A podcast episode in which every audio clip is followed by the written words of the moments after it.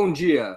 Hoje é 7 de novembro de 2023. Está começando mais uma edição do programa 20 Minutos Análise. Quase todas as vezes que o Estado de Israel é criticado ou combatido, os sionistas respondem com uma acusação sempre na ponta da língua, atribuindo a esses críticos uma atitude antissemita. Desde que o sionismo foi fundado no final do século XIX, essa corrente político-ideológica fez o possível e o impossível para ser confundida com o próprio judaísmo, buscando transformar o que é apenas uma doutrina em uma identidade étnico-nacional. Mas basta uma análise dos fatos históricos para observarmos que antissemitismo nada tem a ver com antisionismo. O antissemitismo, como veremos a seguir, responde pelo processo de discriminação e perseguição aos judeus, a todos os seus grupos políticos, religiosos ou nacionais. O antisionismo resume-se ao combate contra um determinado campo doutrinário, fundado sob a liderança do húngaro Theodor Herzl, no final do século XIX, e corporificado no Estado de Israel, a partir dos paradigmas étnicos e coloniais cristalizados por essa orientação. Tivemos oportunidade em outros programas de conhecer mais a fundo o sionismo, sua origem e trajetória. Agora é hora de abordarmos o que seria o antissemitismo, as verdades e mentiras sobre esse fenômeno tão antigo. Vamos recordar, antes de mais nada, o significado do termo. Semitas é uma classificação linguística atribuída a uma família afroasiática de idiomas, na qual encontramos tanto o hebraico quanto o árabe, mas também o acádio, o amárico, o aramaico, o assírio, o maltês e o trigínia, entre outras. A palavra semita está na Bíblia, no livro do Gênesis, referindo-se a Sem, versão grega do hebraico Shem, um dos três filhos de Noé, e serviu para registrar povos com traços idiomáticos culturais semelhantes, dentre os quais nasceriam as três grandes religiões monoteístas do mundo: o judaísmo, o cristianismo e o islamismo. Desses povos semitas, continuam existindo apenas hebreus ou judeus e árabes. Arameus, assírios, babilônios, fenícios e caldeus, por exemplo, fundiram-se com outros povos ou simplesmente desapareceram ao longo da história. Enquanto os árabes se espalharam pelo Oriente Médio, os hebreus migraram a partir do século 20 a.C. da Mesopotâmia para Canaã, como era chamada a Palestina, antes de assim ser batizada pelos romanos. Apesar de ambos povos serem da mesma família linguística, antissemitismo passou a estar associado direta e exclusivamente ao ódio racial contra judeus. A expressão relativamente moderna apareceu primeiramente no século XIX, na Alemanha, quando as chamadas ciências raciais faziam muito sucesso. O jornalista Friedrich Wilhelm Adolf Marr, em 1873, para dar maior cientificidade ao termo popular Judenhass, ódio aos judeus, teria cunhado, ou ao menos popularizado, o conceito de antissemitismo. Mas qual seria a origem do ódio aos judeus, do antissemitismo? Diversos historiadores atribuíram esse rancor ao fato dos judeus, mesmo em sua milenar diáspora, jamais terem abandonado sua lógica nacional ou suas crenças religiosas, sendo sempre um corpo estranho nas nações que os acolhiam.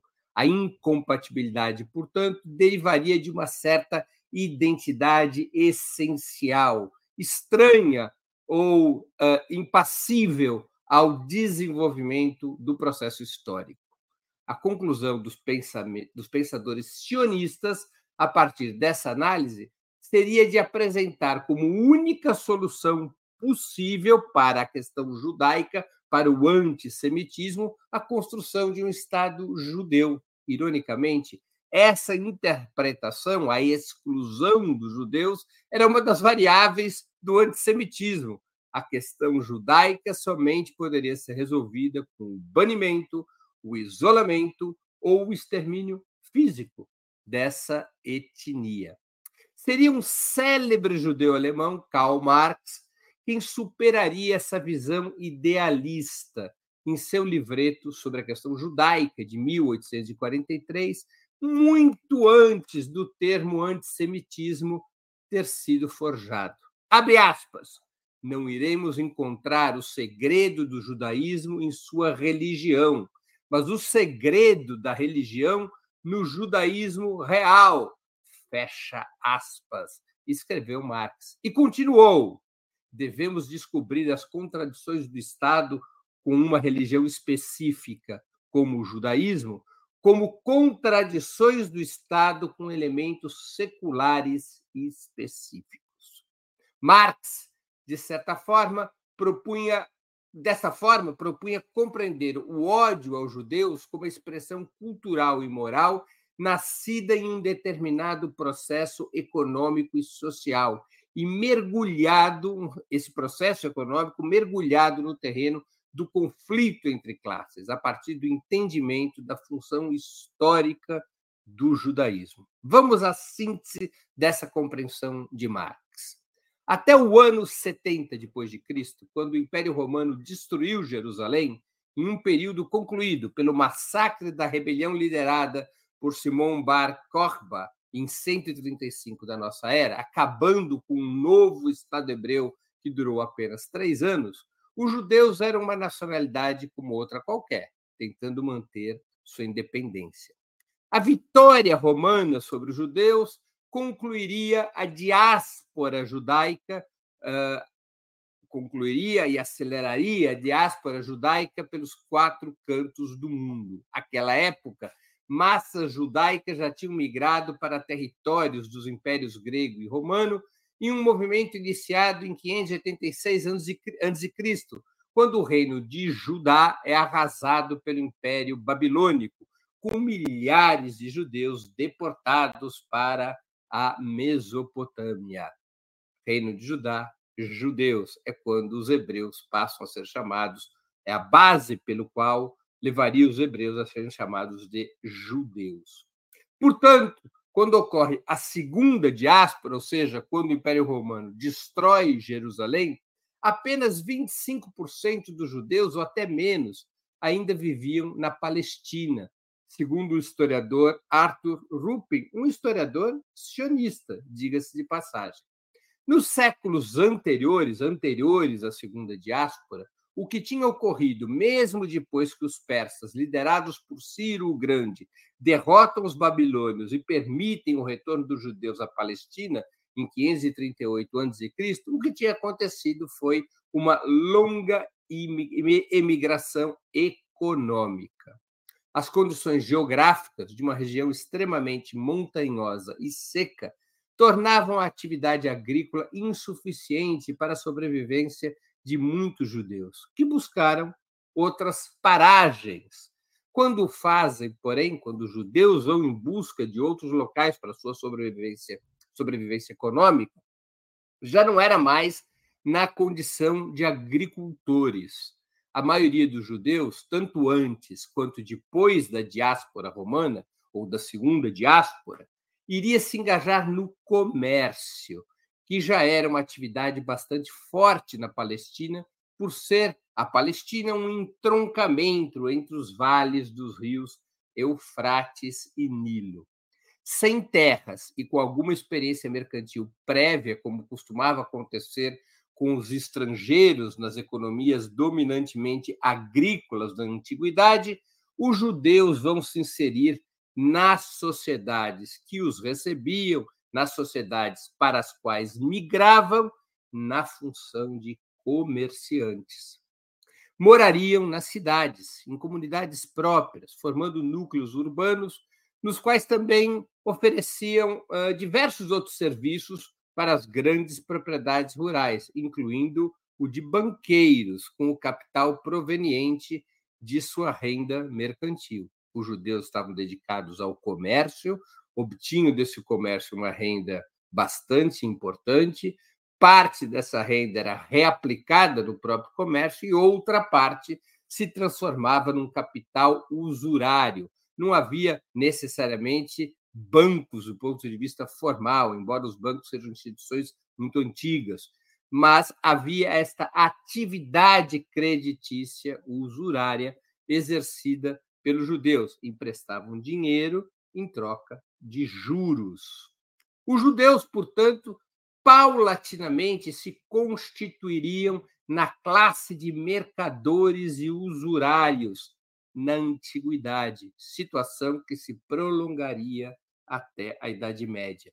Nessa condição, os judeus cumpriam funções vitais, abasteciam o luxo das elites agrícolas, emprestavam a juros para produtores em crise, financiavam governos e exércitos, patrocinavam as artes e os espetáculos. Os judeus foram enriquecendo na função de mercadores e banqueiros. Desde o Império Romano até o final da Idade Média, em 1453, quando Constantinopla cai sob controle dos otomanos, os judeus enriqueceriam fortemente e garantiriam vários privilégios associados a essa riqueza e ao seu papel nas sociedades anteriores à modernidade. É um longo período histórico em que os judeus exerceriam essa função de aproximadamente mil anos.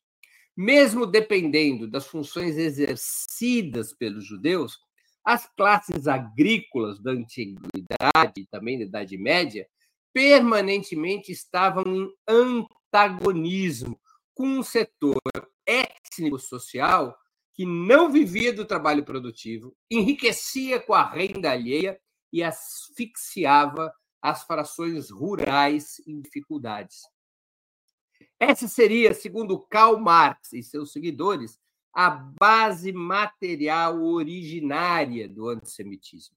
A religião, nesse contexto, era a superestrutura da disputa de classes, tanto na antiguidade escravista quanto no feudalismo medieval, entre os proprietários de terras de um lado e os mercadores e usurários judeus de outro não era a contradição principal de nenhuma das duas sociedades, ambas marcadas por uma baixa intensidade nas trocas comerciais e financeiras, mas representava um choque real e frontal de interesses.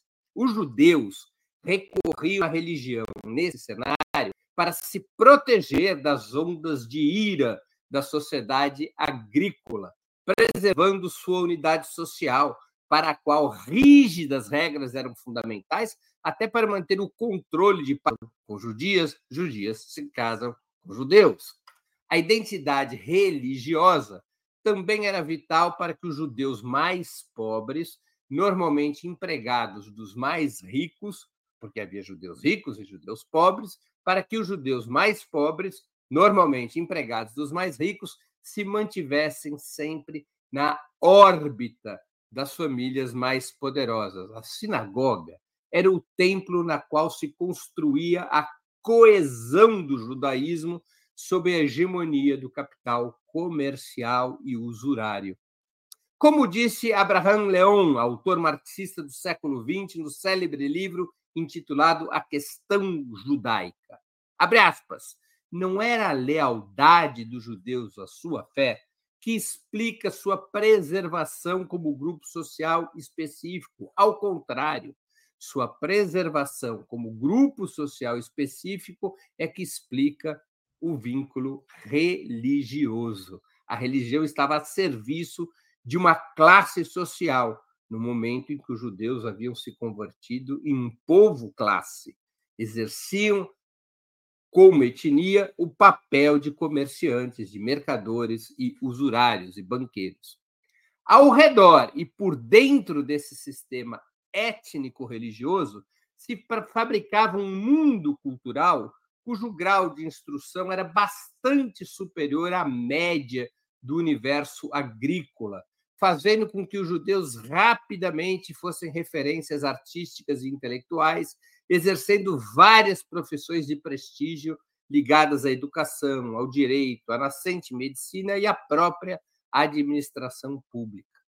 Por sua vez, as classes agrícolas, após o ano 313, quando o imperador Constantino se converte ao cristianismo, essas classes agrícolas teriam nesta religião, o cristianismo, a ideologia da transição para o feudalismo. O cristianismo substituiria o paganismo como sistema hegemônico de crenças.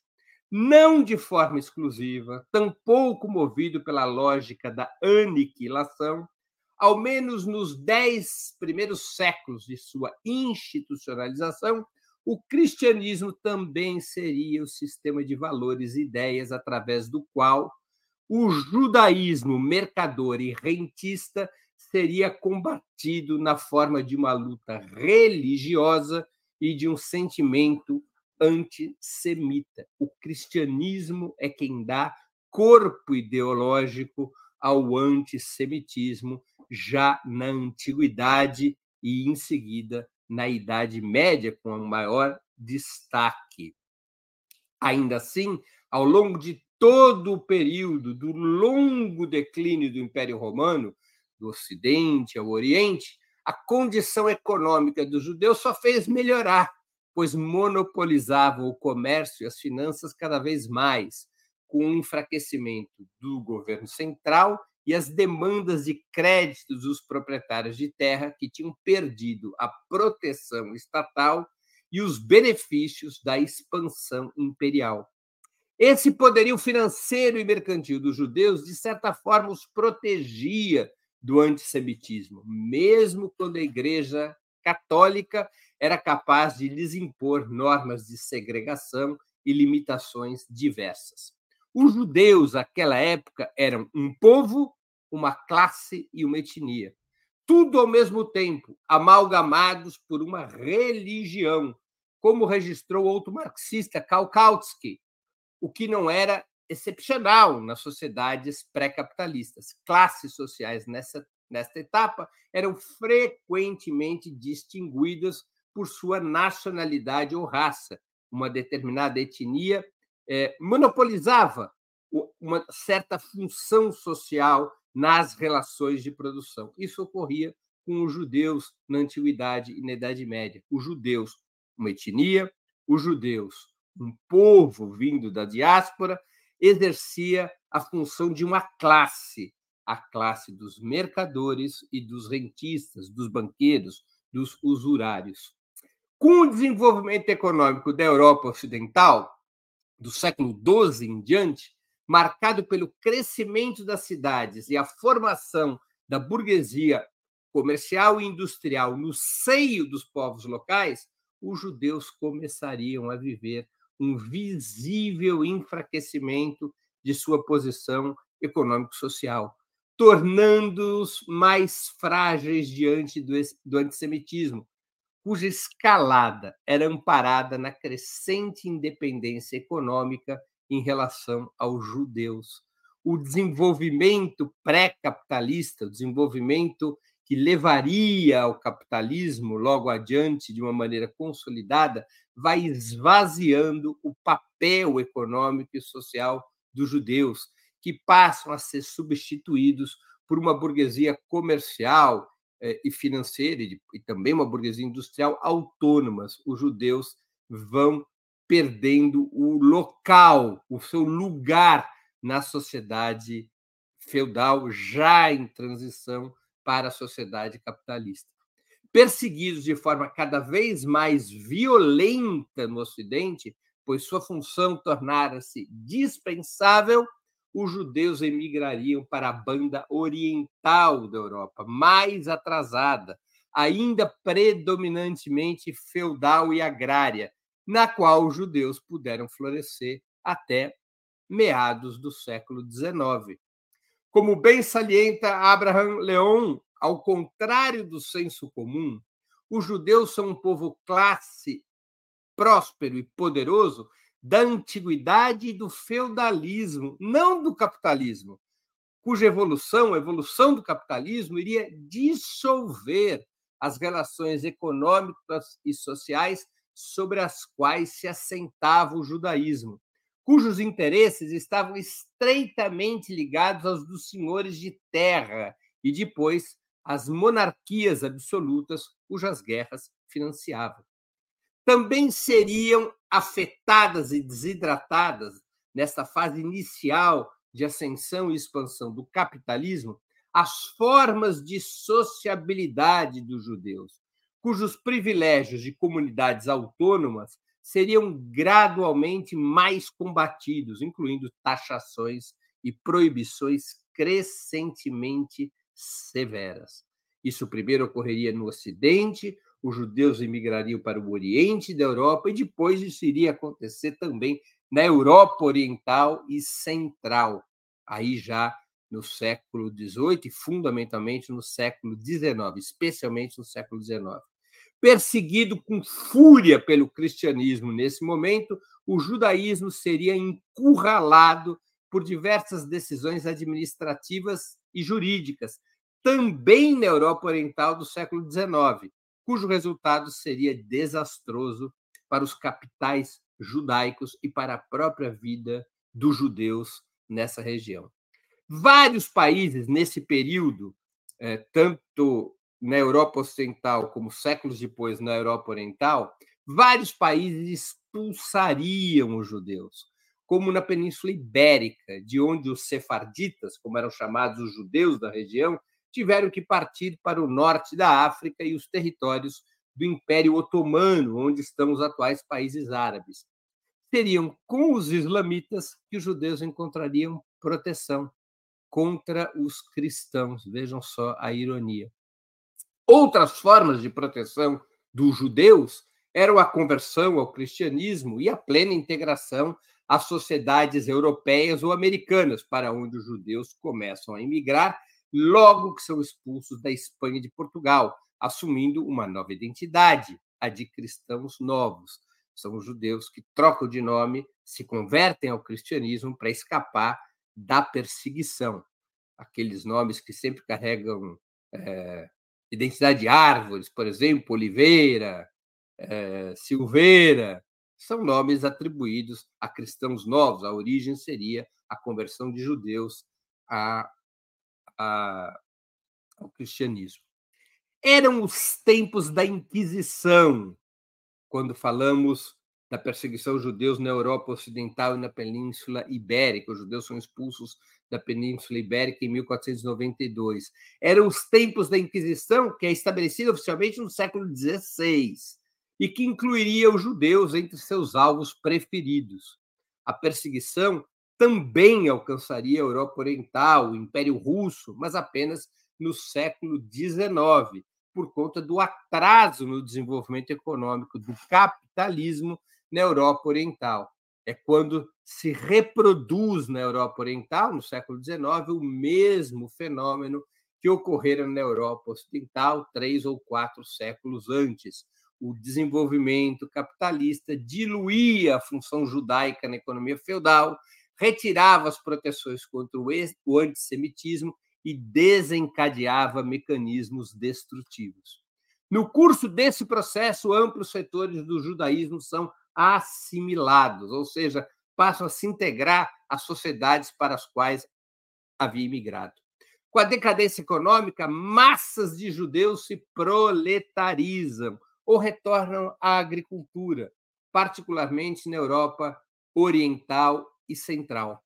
Os judeus deixam de ser um povo classe, para usar novamente a expressão de Kautsky, ao serem incorporados à dinâmica capitalista, que os repartiria em distintas frações sociais, com apenas uma pequena parte conseguindo eh, fazer parte das classes burguesas ou se mantendo em atividades comerciais nas cidades. Com o desaparecimento da condição de classe que tinham os judeus, a classe dos mercadores e dos rentistas, os judeus vão perdendo, em boa medida, suas características étnicas, religiosas e linguísticas, embora tenham sobrevivido várias comunidades judaicas pela Europa. Outro movimento relevante, como eu já me referi, foi o da imigração para o Novo Mundo, para as Américas, acelerada a partir da segunda metade do século XIX. Os judeus também escapam da perseguição e das dificuldades econômicas, emigrando para as Américas, para os Estados Unidos, para a América Central, para a América do Sul, e nesses, e, em geral, é, ou muitas vezes, na condição de cristãos novos. Essa situação era tão extraordinária, essa situação de dissolução dos judeus como povo classe, ela era tão extraordinária que viria a surgir até mesmo um operariado judaico, com forte presença no movimento sindical e socialista, além de uma intelectualidade libertada das velhas normas comunais, das guerrillas tradicionais. Guerrilha é a palavra judaica para comunidades, com muitos de seus integrantes, libertos inclusive das amarras religiosas, se engajando em partidos marxistas. A intelectualidade judaica, após o século XIX, teria um papel decisivo na construção dos partidos socialistas, dos partidos marxistas. Se nós, por exemplo, eh, analisarmos o birô político da Revolução Russa de 1917, dos sete integrantes do birô político, quatro eram judeus, embora seus nomes estivessem ocultados pelos nomes de guerra que utilizavam para poder escapar à perseguição tsarista. Quem eram esses sete integrantes do birô político da Revolução Russa? Lenin, Stalin, Bubnov, Trotsky, Kamenev, Zinoviev e Sokolnikov. Desses, Zinoviev se chamava Rosenfeld. Uh, uh, perdão, Kamenev se chamava Rosenfeld. Trotsky era Braunstein. Uh, Zinoviev era Yakovlevich.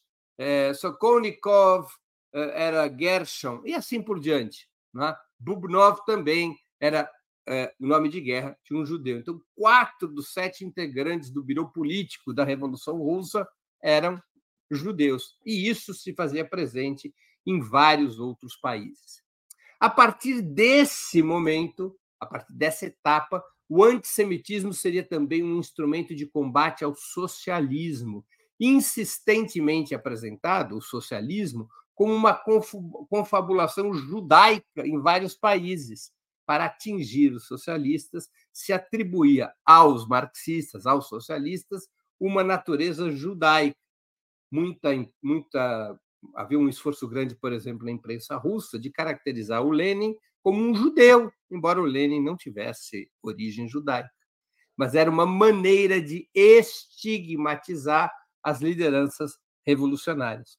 Mesmo com os judeus sofrendo um deslocamento tão forte da sua influência, na sua influência nos seus privilégios, o antissemitismo se manteria vivo, os judeus já tinham perdido completamente aquela sua antiga função econômica social, mas o, o antissemitismo se manteria vivo, mas primordialmente como uma herança cultural que viria a ser extremamente útil para a consolidação das frações mais nacional-chauvinistas da burguesia europeia, como se veria no século XX, a partir do final do século XIX e no século XX o combate aos judeus ajudava a remodelar as ideias de Estado e nação a partir de preconceitos disseminados por séculos, em uma estratégia que reforçaria, na construção da hegemonia burguesa, os elementos racistas, provocando uma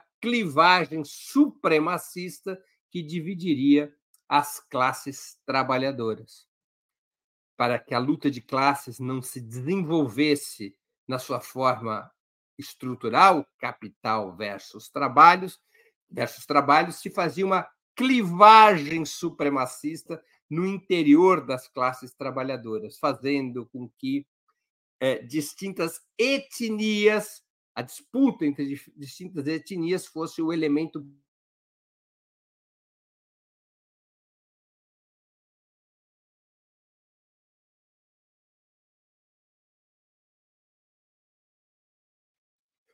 Pessoal, desculpa, eu tive uma, uma pequena queda, mas já voltamos. Então, eu, eu vinha dizendo né, é, a respeito do antissemitismo, a, a respeito de como o combate aos judeus ajudava a reformatar, a reorganizar as ideias de Estado e nação, a partir de preconceitos disseminados por séculos, numa estratégia que reforçaria na construção da hegemonia burguesa os elementos racistas, produzindo uma clivagem supremacista que dividiria eh, parcialmente as classes trabalhadoras. Ou seja, a utilização do racismo era um elemento para tentar disfarçar a luta de classes entre capital e trabalho, fazendo com que setores das classes trabalhadoras se opusessem entre si pela questão é, racial.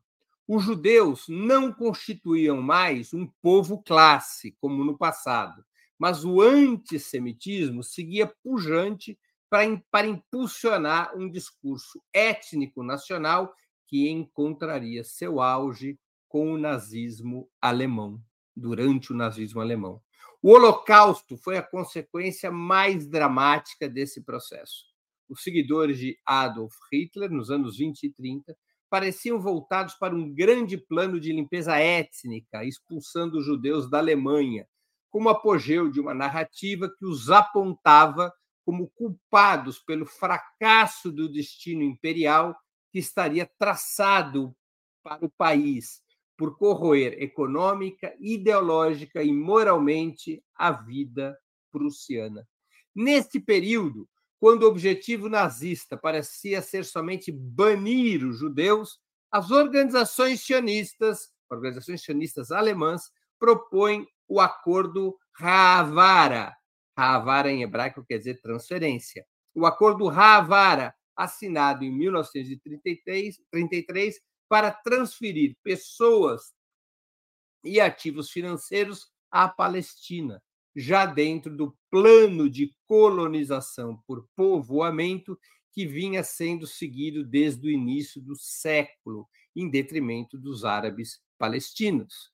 Calcula-se que 60 mil judeus alemães conseguiram emigrar, levando consigo algo como 2 bilhões de dólares a valores de hoje, mediante o pagamento de um imposto fixado em 25%. Mas a partir de 1938 mudam os projetos de Hitler, calculando que a saída dos judeus enfraqueceria seu discurso xenófobo.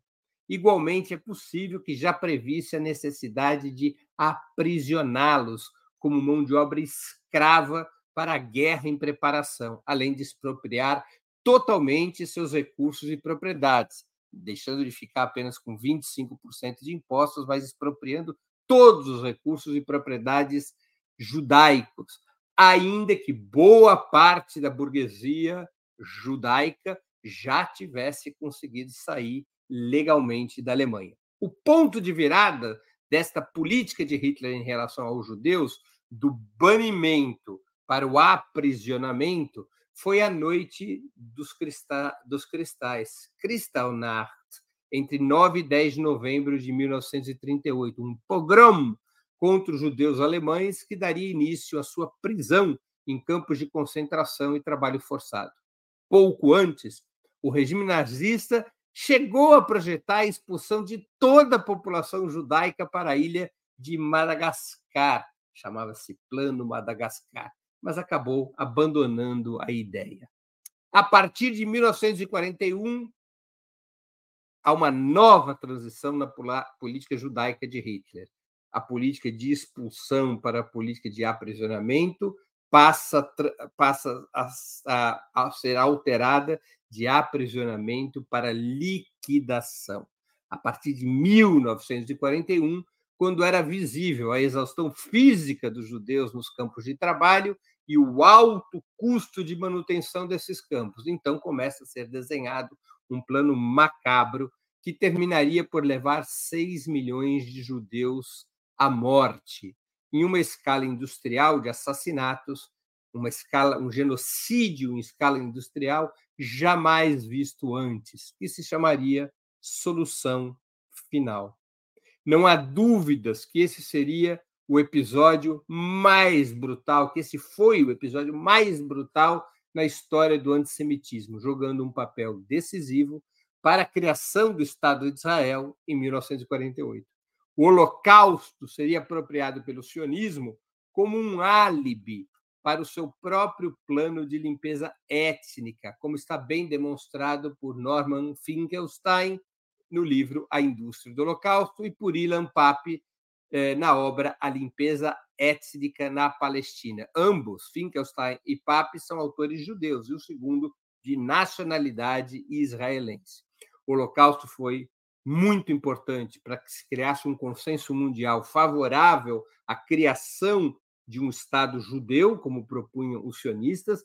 A própria União Soviética, então liderada por, por Stalin, apoia a criação do Estado judeu e a partilha da Palestina, com, com é, 53% do território da Palestina destinados à construção de um Estado judeu e 47% destinado à criação de um Estado palestino. O Holocausto provoca esse consenso mundial, mas os sionistas se apropriam do Holocausto para é, reforçar o seu próprio plano de limpeza étnica contra os palestinos, contra os árabes palestinos que viviam na região. O sionismo, como se sabe, propunha desde o final do século XIX uma saída étnico-nacional e colonial para o antissemitismo, contra o antissemitismo, através da constituição de um Estado judaico na Palestina, onde a imensa maioria dos habitantes, ao redor de 85%, era formada por árabes há séculos. Quem ficasse contra essa solução seria passaria a ser identificado e carimbado como antissemita, mesmo que parte expressiva das comunidades judaicas fosse favorável a um caminho integracionista, de plena inserção nas sociedades onde estavam vivendo, mantendo eventualmente tradições e crenças. Depois do Holocausto, esse discurso, o discurso sionista, ficou muito mais agressivo, permitindo ao sionismo formar maioria judaica para suas concepções e se apresentando como a única alternativa viável para superar o antissemitismo, o espantalho através do qual sempre se justificou, na lógica sionista, um plano de supremacia racial e colonização, o povo eleito para a terra prometida. Com o Holocausto, esse discurso é muito reforçado e todos aqueles que se voltassem contra esta ideia passavam a ser identificados como antissemitas, como inimigos dos judeus. Essa foi a grande operação narrativa realizada pelo sionismo depois do Holocausto. As atuais agressões do Estado sionista contra os palestinos de Gaza são o momento mais brutal desse processo, com ares de solução final. Como é massiva a reação planetária ao massacre de índole genocida, que escancara o desejo sionista de concluir a limpeza étnica de 1948, o sionismo novamente recorre à denúncia de antissemitismo em larga escala. Mais uma vez, o velho truque para interditar a crítica ao sionismo, a confusão propositada entre antisionismo e antissemitismo. Claro que há casos isolados de antissemitismo, e serão crescentes, provavelmente, em resposta uh, uh, deformada às ações de Israel.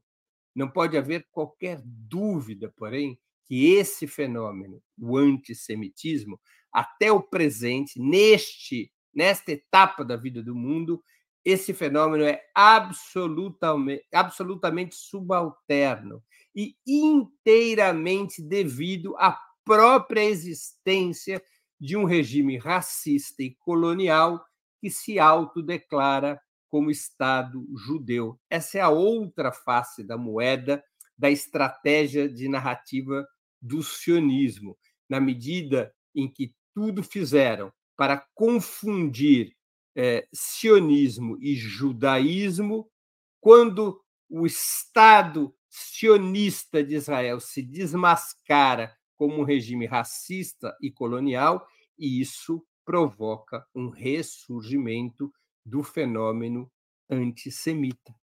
O fim do antissemitismo depende, no final das contas, da erradicação do sionismo. Por isso, vale sempre lembrar que antisionismo não é igual a antissemitismo, ao contrário. A luta implacável contra as ideias e as instituições sionistas representa o único caminho para construir um futuro democrático, soberano e laico para toda a Palestina, para árabes e judeus, para todos os povos, etnias e crenças da antiga Canaã. Somente assim haverá uma paz justa e duradoura. Como o programa de hoje foi previamente gravado, eu não poderei responder as perguntas. Mesmo assim, quero lembrar como é indispensável o apoio financeiro de nossos leitores e espectadores. Essa colaboração pode ser feita de seis formas. A primeira, através de uma assinatura solidária em nosso site, no endereço operamundi.com.br barra apoio. A segunda, inscrevendo-se como membro pagante em nosso canal no YouTube. Basta clicar em Seja Membro e escolher um valor no nosso cardápio de opções. A terceira forma de contribuição, através do Super Chat. A quarta, do Super Sticker. A quinta, escolhendo a ferramenta Valeu, valeu demais, quando assistirem aos nossos programas gravados. E a sexta, através do Pix. Nossa chave nessa modalidade, nossa chave no Pix é apoie.operamundi.com.br. Eu vou repetir a nossa chave no Pix, apoie.operamundi.com.br. Além dessas seis formas de colaboração, lembre-se sempre de dar like, de clicar no sininho e de compartilhar nossos programas com seus amigos e nos seus grupos. Se ainda não estiver inscrito no canal de Opera Mundi no YouTube, faça-o agora mesmo. Como estão sofrendo incessantes desmonetizações da plataforma, eu peço encarecidamente um esforço extra de colaboração. Somente poderemos seguir adiante com o nosso jornalismo crítico e independente com a contribuição firme e decidida de todos vocês. Precisamos realmente, nesse momento, que vocês nos ajudem a atravessar esse período difícil, contribuindo através de uma dessas seis formas que eu listei. Quero encerrar agradecendo a audiência, em especial a quem colaborou ou vier a colaborar com a sustentação financeira de Ópera Mundi. Sem vocês, nosso trabalho não faria sentido e não seria possível. Um grande abraço a todos e a todas.